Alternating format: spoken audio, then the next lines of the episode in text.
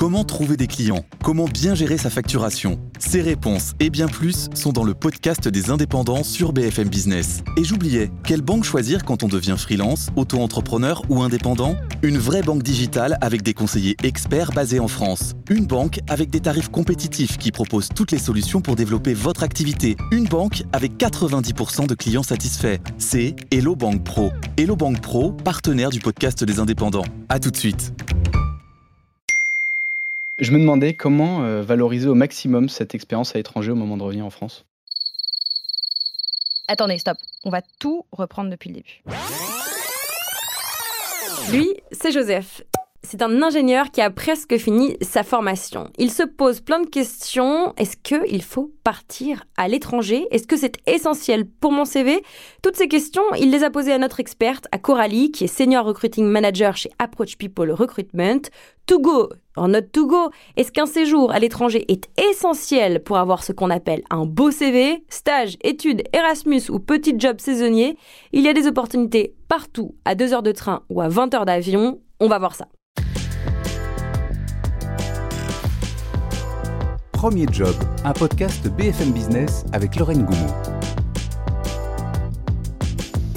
On est dans cet épisode sur le sujet étranger, partir et revenir. Comment se préparer à partir pour mieux revenir, c'est presque philosophique. On va parler de l'étranger dans une carrière de jeune professionnel ou de vieil étudiant. On va faire ça avec Joseph. Bonjour Joseph. Joseph, tu es ingénieur en fin de parcours et tu as plein de questions. Et on est aussi avec Coralie euh, Girard-Clodon. Bonjour Coralie. Bonjour. Coralie, tu es directrice du recrutement euh, France d'une société qui s'appelle Approach People Recruitment, qui est un cabinet euh, de recrutement mondial. Et toi, tu t'occupes donc de la branche française. Alors, première question, Joseph, est-ce que tu es déjà parti à l'étranger? Oui, oui, je suis déjà parti à l'étranger euh, plusieurs fois, assez tôt. Euh, j'ai eu la chance de partir étudier au lycée un peu en Australie. C'était un de mes premiers voyages. Et puis, euh, d'autres, d'autres pays ont suivi, notamment pour apprendre l'anglais, le management à Séoul ou, ou aux États-Unis. Et, je pense que c'est là d'où vient ce, goût pour le voyage et, et l'exploration. Et c'est de là dont je tire mon, peut-être mon plan d'aller travailler à l'étranger, justement. Coralie, est-ce que tu es déjà partie à l'étranger? Oui, je suis partie pour un stage de troisième année en école de commerce au Canada pendant quatre mois. Et puis, euh, j'ai eu la chance de partir en Irlande euh, il y a quelques années. Euh, et là, c'était effectivement pour devenir encore meilleur en anglais parce que je l'utilisais déjà dans mon premier job. Mais ça m'a permis voilà, de, de, de, vivre un an sur place et toujours en lien avec l'étranger aujourd'hui. Alors, Joseph, quelle est la première question que tu as envie de poser à Coralie? Bah, Déjà, je pense la plus simple, c'est comment commencer à, à trouver des, des offres, se renseigner pour partir à l'étranger, pour postuler, etc. Alors, je dirais que euh, la première des choses à faire, c'est euh, savoir ce que, ce que tu veux faire. Si c'est dans le cadre d'un stage, si c'est dans le cadre d'un VIE ou si c'est dans le cadre d'un premier job. Euh, par rapport à ça, il faut effectivement se renseigner en fonction du pays dans lequel tu as envie d'aller et notamment d'aller visiter des sites, des job boards qui sont spécialisés par pays. Également, euh, aller visiter les sites des ambassades qui proposent euh, des offres de stage, des offres euh, d'emploi. et enfin, tu as un super outil réseau aujourd'hui qui s'appelle LinkedIn et tu pourras pas y couper. tu, vas, tu vas regarder les différentes offres qui sont. et en l'occurrence, je, crois que toi, tu, tu, tu aimerais faire un VIE, c'est ça? Exactement, oui. Donc, dans le cadre d'un VIE, ce qui est, très bien, c'est que le VIE, c'est un contrat euh, qui est, on va dire, le plus sécuritaire parce qu'il te donne les droits, des avantages français jusqu'à 28 ans. Et euh, là, il faut euh, aller regarder sur Business France et tu auras, tu auras toutes les offres VIE possibles et tu peux postuler également. Pourquoi partir? Toi, Joseph, si tu devais partir, tu partirais pourquoi? Ou tu devais repartir Si je devais repartir, euh, pour plusieurs raisons. Euh, la première, comme, comme j'ai évoqué, c'est ce goût du voyage. Euh, je pense que pour moi, l'occasion de travailler à l'étranger, en plus d'être enrichissant sur le plan professionnel, j'imagine, c'est c'est l'épanouissement personnel. découvrir une autre forme de travailler dans d'autres milieux, dans une autre culture. Et, et c'est quelque chose à faire, je pense, quand, quand on est jeune et qu'on n'a pas encore d'attache à Paris, en France, ou avant de s'installer. Est-ce que les gens autour de toi sont partis et c'est ça qui te donne envie ou à brûle pour point comme ça l'école euh, d'ingénieur euh, t'a mis euh, l'eau à la bouche? Alors, c'est vrai que dans notre école à l'ISEP, on, a, on est obligé de partir pour la plupart en stage ou étudier à l'étranger. dans mon entourage personnel, j'ai ma sœur qui a fait un VUE justement en Belgique. Elle est pas foule, elle est pas allée très longtemps. non, pas très long. C'est vrai que pour avoir étudié à l'étranger plusieurs fois et pendant assez longtemps, je pense que travailler à l'étranger, ça, me plairait fortement. Quelle est l'importance de l'anglais pour toi, Joseph, dans le fait de partir à l'étranger? Bah, c'est un réel plus, notamment pour, comme, on évoquait, pour revenir. c'est vrai que l'anglais, j'ai eu la chance en étudiant à l'étranger d'apprendre l'anglais. Et euh, faut savoir que l'anglais, l'anglais euh, scolaire et l'anglais professionnel n'est pas forcément le même. Et euh, c'est une compétence qui est regardée même, même en France au moment des, des, candidatures, de savoir pouvoir interagir avec, avec des équipes à l'étranger. Toi, Coralie, qui, qui, qui, est dans le milieu des RH, à quel point tu valorises l'anglais et la compétence de savoir parler l'anglais ou une autre langue hein? Chez Approach People, nous, on est spécialisé sur l'international. Donc, si tu veux quelqu'un qui ne parle pas anglais, déjà, c'est compliqué. La plupart des offres aujourd'hui demandent un anglais courant. Et même euh, quand tu vas à l'étranger, si tu as déjà un petit niveau, euh, tu vas forcément le perfectionner. Et le but, c'est aussi, tu disais, euh, il faut savoir parler quand on rentre, mais j'ai envie de te dire, il faut aussi savoir parler sur place. Et c'est là où tu vas l'apprendre. Et le piège de beaucoup de Français qui vont à l'étranger, c'est de se mettre en colocation avec des Français. Avec des Français. Et moi, je donne un conseil à tout le monde. C'est vraiment, si vous allez à l'étranger, n'hésitez n'hésitez pas à vous mettre euh, en colocation euh, avec des, personnes, à aller dans les, pubs locaux, etc., pour parler avec les gens du pays, pour parler anglais euh, si, si vous êtes dans un pays anglophone. ne faites pas, ne tombez pas dans le piège de vous mettre avec les Français parce que c'est plus facile. Mais le but, c'est quand même, ne l'oublions pas, d'apprendre l'anglais, quitte à prendre aussi des cours d'anglais en plus. qui permettent d'évoluer très rapidement. Au bout de six mois, on peut devenir déjà assez opérationnel en anglais. Tu viens de parler de la colocation. Est-ce que tu as, des conseils à me donner, notamment pour m'installer dans un, dans un pays à l'étranger en arrivant sur place? C'est assez facile en fait. Dans le cadre d'un VIE, je suis sûre que les entreprises sont là aussi pour t'aider euh, à trouver un logement et potentiellement une colocation. Est-ce que c'est important de, trouver le job notamment avant de partir ou euh, il y a moyen de partir, le trouver sur place en rencontrant des gens? Alors les deux sont possibles. Euh, j'ai envie de te dire, si tu vas dans un pays où il n'y a pas besoin de visa, et c'est pour ça que l'Europe c'est canon, parce que tu peux euh, aller très bien en Irlande ou en Espagne, même sans avoir un job et le trouver sur place, c'est presque plus facile parce que dès que tu as un entretien, tu peux y aller physiquement. Mhm. alors que tu peux aussi préparer en amont, mais il faut quand même avoir un minimum d'expérience pour déjà que ton CV soit, soit ressorte un petit peu du lot et pouvoir avoir des entretiens en visio et après refaire des entretiens en face à face sur place. Euh, au niveau de la candidature à l'étranger, euh, parce que j'imagine que les normes ne sont pas pareilles en France qu'à l'étranger, est-ce qu'il y, y, a des pièges comme ça flagrants à éviter? Alors, des pièges, euh, disons que des CV sont un petit peu différents. Et notamment, euh, on va dire avec l'esprit anglo-saxon, c'est vraiment sur tes expériences de préciser un maximum de chiffres, de données, et de plus en plus en France aussi, on le demande.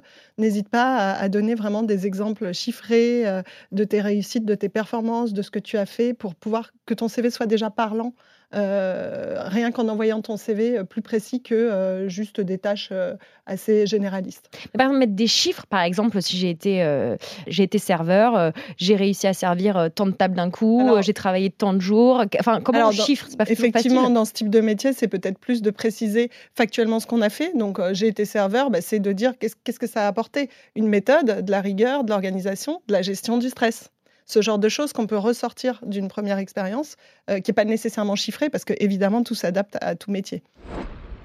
Je me demandais comment euh, valoriser au maximum cette expérience à l'étranger au moment de revenir en France d'en parler déjà sur le CV, euh, d'expliquer, de ne pas hésiter à mettre le niveau de langue. Le niveau de langue est très important et on peut même le mettre en haut. C'est-à-dire que si tu parles l'anglais de façon courante ou de façon bilingue, il faut savoir aussi différencier. et puis il faut savoir le justifier. Si on met qu'on est courant mais qu'on balbutie un petit peu, euh, autant mettre qu'on est intermédiaire. Je, pense qu'il faut vraiment être sincère. Et puis l'expérience à l'étranger, bien évidemment, de mettre le pays et puis euh, tout, ce que tu as, tout ce que tu auras pu euh, acquérir sur place. Est-ce qu'on peut parler du, top destination? Alors, on va quand même contextualiser ce podcast. On est en 2021, on est encore dans la crise sanitaire, il faut le dire. Est-ce que toi, Joseph, tu as des top destinations en tête où tu aimerais partir et pourquoi? Et toi, Coralie, en face, est-ce que tu peux nous lister le top des destinations où toi, d'un point de vue recruteur, ça t'attire? Mon top destination, ça serait, je pense, la, première Singapour. C'est une ville qui m'attire et je pense c'est assez, euh, assez énergisant. Pourquoi pas l'Allemagne? Euh, C'est aussi, je pense, un, cadre de vie et un cadre de travail assez formateur. Et toi, Coralie, ton top 3 recruteur Euh, premièrement, un pays anglophone. Donc, que ce soit l'Irlande, l'Angleterre, les États-unis, c'est important pour le On niveau sent que tu as une petite acquaintance avec l'Irlande. Forcément. Euh, après, en deuxième, je dirais l'Allemagne, Mm. parce que c'est une langue qui est vraiment demandée, qui est rare, euh, à un niveau bilingue. Mm. Toute personne qui parle aujourd'hui allemand euh, et anglais euh, va trouver euh, quasiment un, un travail très facilement, en fait. Ce podcast est sponsorisé par l'Union européenne. Et c'est ça. Et euh, dernier pays, je dirais encore une langue rare qui est compliquée, euh, la Hollande. Ah ouais? Euh, ouais, c'est très rare, mais euh, le Dutch, le néerlandais est demandé, très demandé, et il est encore plus rare que l'allemand. Donc là, euh, c'est pareil. Est-ce qu'on peut partir dans un pays euh, sans parler la langue, mais en parlant anglais? Moi, je pense que oui, parce que l'anglais aujourd'hui, euh, il est utilisé partout. Euh, et puis on s'adapte à la, la culture locale, mais l'anglais est quand même une langue euh, qu'on emploie partout dans le monde, donc euh, je pense que oui. Il y a partir à l'étranger et puis partir travailler à l'étranger. Si tu devais partir demain travailler, euh, qu'est-ce qui, qu'est-ce que tu aimerais demander à Coralie euh, comme conseil sur comment euh, s'intégrer professionnellement? Bah, typiquement, euh, comment euh, appréhender rapidement euh, la culture du travail, les mœurs et, euh, et les attitudes vis-à-vis du management Alors, ça, c'est aussi quelque chose que tu vas expérimenter euh, en le vivant au quotidien, mais en amont, tu peux toujours te renseigner euh, déjà sur euh, la culture du travail dans tel ou tel pays, le pays où tu vas aller. Également, auditer des gens qui vivent dans le pays. Tu peux aussi aller sur des forums. Il y a plein d'informations qui sont données sur des forums de vie à l'étranger. Et, puis, et puis, effectivement, une fois que tu arrives dans la société, c'est d'adopter aussi un petit peu les codes, de voir ce qui se fait ou pas en fonction du pays et de l'entreprise dans laquelle tu travailles. Et, toi, Coralie, en tant que euh, recruteur, est-ce que tu vas euh, privilégier euh, des candidats euh, qui arrivent de l'étranger avec une expérience d'un grand groupe étranger? Alors, on parlait de l'Allemagne, je sais pas si tu reviens de chez BMW, d'un stage BMW ou d'un stage dans l'industrie lourde en Allemagne, ou une start-up où c'est juste un sujet qui ne se pose même pas? J'ai envie de dire que tout dépend du secteur dans lequel on, on postule et du poste en question. Si aujourd'hui on arrive en France euh, ou ailleurs, d'ailleurs, on revient de l'étranger, puis on postule dans un très grand groupe, les grands groupes vont plutôt avoir tendance à prendre des gens qui sortent de grands groupes. Hmm. Euh, la start-up, euh, elle va aussi donner une notion d'agilité, de capacité d'adaptation, donc c'est bon aussi à prendre. Tout dépend des, des profils. On se questionne un peu sur l'histoire du diplôme. Tout à l'heure, tu avais peur, euh, Joseph, qu'un diplôme français, et tu parlais notamment euh, de ton diplôme d'ingénieur, soit euh, peut-être mal estimé à l'étranger. Pourquoi tu aurais peur de ça? Parce que de mon expérience lors des voyages, j'ai l'impression qu'il y a peu de pays qui comprennent ce que c'est typiquement une école d'ingénieur ou une école tout court. Et euh, et il y, a des- euh, formes de- d'enseignement qui n'existent pas forcément à l'étranger qu'on trouve en France. Donc euh, comment être certain que notre, enseignement et notre diplôme aient une valeur ou au moins soient reconnus lors, de la candidature? Je dirais que sur ton CV, tu peux aussi mettre une équivalence. Par exemple, le baccalauréat n'existe pas dans d'autres pays. Et donc, il faut, mettre une équivalence au diplôme du pays. Et puis après, c'est de décrire quand même ce que tu fais dans tes études. Et bien évidemment, si tu arrives à décrocher l'entretien, d'en parler en entretien pour expliquer ce que tu fais. Un diplôme français à l'étranger, est-ce que ça permet, euh, Coralie, quand on est jeune professionnel et qu'on démarre sa carrière à l'étranger, d'être compétitif sur le marché euh, du travail, par exemple, des, pays que tu as cités tout à l'heure, l'Irlande, l'Allemagne, et en dernier, tu citais la Hollande. Euh, Est-ce que ton diplôme français, il te met sur le marché du travail à égalité avec les diplômés euh, nationaux? Euh, la valeur ajoutée d'avoir le diplôme français, c'est aussi d'avoir la langue française et la culture et l'adaptation. Donc, c'est plus ça qui va faire la différence. Quand on est jeune diplômé, on n'a pas d'expérience. Donc, ce qui nous fait, ce qui nous construit, c'est effectivement notre diplôme, notre niveau de langue et nos stages. Donc, c'est vraiment ça qu'il faut que tu arrives à valoriser pour pouvoir te démarquer par rapport aux, gens du pays. Et effectivement, ta différence, c'est d'être français. Est-ce que c'est obligatoire ou, ou en tout cas euh, un facteur discriminant de ne pas partir à l'étranger? Tout dépend du poste, encore une fois, euh, mais j'ai envie de te dire que c'est forcément un avantage. Donc, c'est pas rédhibitoire. Maintenant, euh, à choisir entre deux personnes, celui qui va parler anglais, qui va avoir l'expérience à l'étranger, va forcément être euh, privilégié. Côté recruteur, est-ce que un passage à l'étranger sur un CV, est-ce que ça te permet de négocier mieux ton premier salaire? Ou ton deuxième ou ton troisième salaire? Complètement. Complètement, euh, ça se valorise. Il y a des primes de langue dans certaines sociétés qui sont données parce que vous allez Ah ouais, parler allemand. Donne-nous des exemples pour ceux qui nous écoutent. De- dans des sociétés qui, qui travaillent euh, des postes de customer service, par Ouais. exemple, où il faut parler euh, l'allemand, l'anglais, l'italien et le français. Il y a des primes de langue qui sont données, évidemment. Donc oui, oui, oui, ça valorise euh, ton CV et ton salaire au premier, au deuxième, au troisième emploi. Est-ce qu'on peut espérer avoir le même niveau de vie en commençant sa carrière à l'étranger qu'en la commençant euh, en France? Tout dépend du niveau de vie du pays. Euh, si tu es dans une situation où euh, tu es expatrié et tu as déjà un bon salaire à l'étranger, euh, et tout dépend de ton niveau de vie aussi, ça, je pense que c'est quelque chose qu'il faut aussi regarder avant de partir. C'est-à-dire le type de salaire que tu vas avoir, le niveau de vie du pays, essayer de te renseigner au maximum sur... Et puis peut-être pas partir, si c'est ton premier emploi, ton premier job, pas partir sans rien. On dit toujours, enfin, on dit qu'en général, il faut avoir, euh, si tu pars euh, comme ça à l'étranger sans, sans, avoir de job, sans avoir décroché, partir avec 1000 ou 2000 euros en poche, c'est déjà bien pour pouvoir t'assurer de rester dans le pays et de, de trouver ton, ton, premier emploi. Euh, est-ce que Coralie, toi qui es recruteuse, tu observes une envie des jeunes gens français particulière à partir à l'étranger en ce moment? Il y a toujours une appétence pour l'étranger, euh, même en ce moment. Et j'ai envie de dire, bon, on espère tous en sortir de, cette crise. Et du coup, on voit que euh, là, ça, commence à bouger. Oui, il y a, pas mal de, jeunes qui, partent ou qui ont envie de partir et qui, euh, se mettent, qui font tout pour le faire. Alors, il y a partir et revenir. Coralie, quels sont tes conseils pour ceux qui peut-être nous écoutent, sont à l'étranger et préparent un retour imminent en France? Les conseils seraient euh, de, bien évidemment, euh, essayer de refaire son CV, de le mettre à jour, de bien mettre à jour son LinkedIn. Euh, c'est très important. Et de mettre, si vous êtes en veille, justement, sur un retour en France pour que les recruteurs en France vous contactent déjà dans le pays. après, c'est aussi à vous d'avoir une démarche proactive pour envoyer le CV à des sociétés et dire voilà, je rentre en France ou je souhaite rentrer en France au plus vite ou à partir de telle, telle date, je serai en France et je recherche un poste dans tel ou tel domaine. Euh, et puis euh, voilà, de valoriser euh, les langues et tout ce qu'il a pu obtenir durant son expérience à l'étranger. Joseph, si tu pouvais parler au, Joseph d'il y a quelques années, avant qu'il parte en Australie, je crois, qu'est-ce que tu lui dirais comme mm. conseil Sauter le pas, pas avoir peur, et que vaut mieux vivre une mauvaise semaine et puis six mois extraordinaires que rester chez soi. Et toi, Coralie, si tu devais donner euh, trois conseils aux jeunes gens qui nous écoutent pour leur donner envie de partir ou leur donner euh, euh, des, bons, des bons tuyaux pour partir, qu'est-ce que tu leur dirais? Je dirais qu'il hum, ne faut pas avoir peur, ça c'est sûr. Il faut euh, en parler avec son entourage, avec sa famille, être assuré en amont, euh, préparer le départ, même limite écrire sur un papier quel est l'objectif. Est-ce que c'est d'apprendre l'anglais, d'obtenir euh, une expérience internationale Mais dans tous les cas, je recommande à tout le monde de partir à l'étranger parce que c'est une expérience qu'on ne regrette pas. Il faut y aller. On a parlé pas mal d'Europe dans ce podcast et je pense que c'est euh, quelque chose dont, dont, on se vante pas assez euh, en France. C'est cette proximité qu'on a avec euh, nos pays voisins, la facilité à se mettre sur le monde du travail parce que réglementairement, voilà, il n'y a pas forcément besoin de, de, de visa, de, permis de travail, etc. Est-ce que l'Europe fait rêver Est-ce que toi, par exemple, Joseph, ça te fait rêver d'aller d'aller en Europe ou est-ce que tu rêves plus d'Asie ou de, monde anglo-saxon en dehors du Royaume-Uni?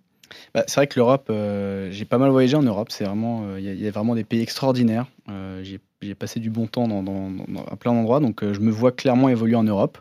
après une expérience un peu plus loin, ça m'attirait vraiment. Un CV européen, ça veut dire quelque chose pour toi qui es recruteuse?